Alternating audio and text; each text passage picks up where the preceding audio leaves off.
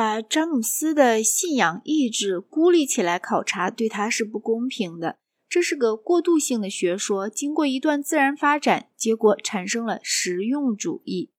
詹姆斯的著作中所表现的实用主义本来是真理的一个新定义。另外还有两位实用主义的主将，即席勒和杜威博士。下一章中要讨论杜威博士。席勒和其他两人比起来地位差一些，在詹姆斯和杜威博士之间有一种着重点上的差异。杜威博士的见地是科学的。他的议论大部分出自对科学方法的考察，但是詹姆斯主要关心宗教和道德。粗略地讲，任何有助于使人有道德而幸福的学说，他都乐于提倡。一个学说假若如此，按照他所使用的“真理”一词的意义来说，便是真理。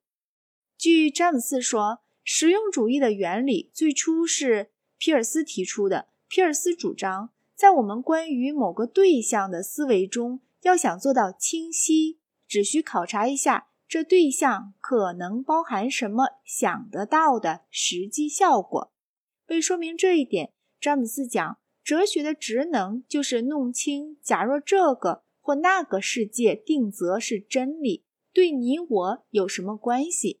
这样理论就成了工具，不再是对疑难事物的解答。据詹姆斯讲，观念只要帮助我们同自己的经验中其他部分发生满意的关系，便成为真的。一个观念只要相信它对我们的生活有好处，便是真的。真原是善的一个别种，并不是单独的范畴。真是发生于观念的事，事件使观念。成为真的，依主治主义者的说法，真观念必须符合实际，这是对的。但所谓符合，并不是摹写的意思。在最广的意义上，所谓符合，实际意思只能指一直被引导到实际，或被引导到实际的周围。